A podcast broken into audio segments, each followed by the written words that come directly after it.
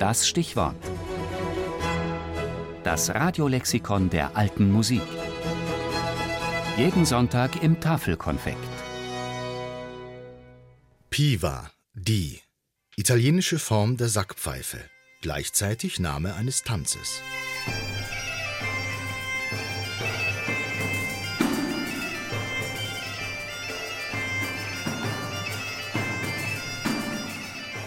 Piva, die norditalienische Bezeichnung für den Dudelsack, stammt vom lateinischen Wort pipare, pfeifen.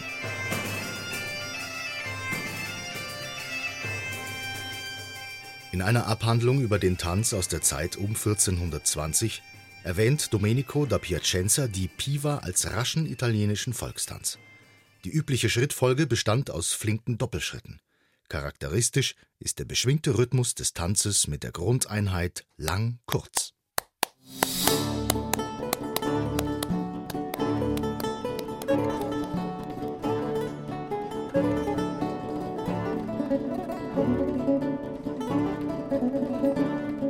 Die Musik der Piva ist hauptsächlich in Bearbeitungen für Laute überliefert, vor allem im vierten Buch der Intabulatura dell'Auto von Joan Ambrosio Dalsa aus dem Jahr 1508.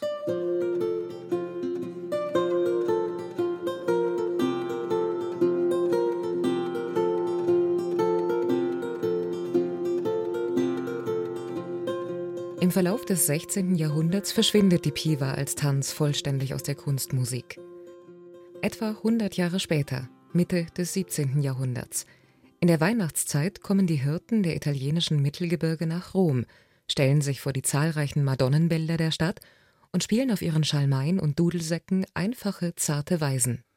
Diese Melodien sind so beliebt, dass sie bald als Inbegriff weihnachtlicher Musik im barocken Italien gelten – denn es waren schließlich auch in der Bibel die Hirten, die dem neugeborenen Jesuskind als erste ihre Ehre erwiesen.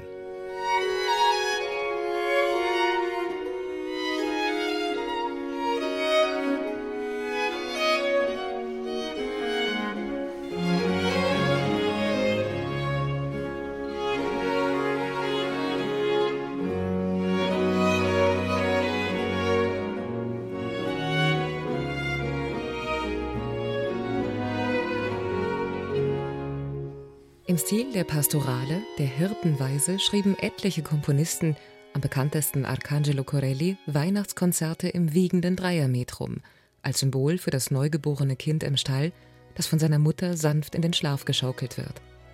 Doch bezeichneten manche Komponisten diese Sätze, vermutlich in Erinnerung an die charakteristischen Sackpfeifen der Hirten, auch als Piva oder wie Händel in seinem Messias als Pifa.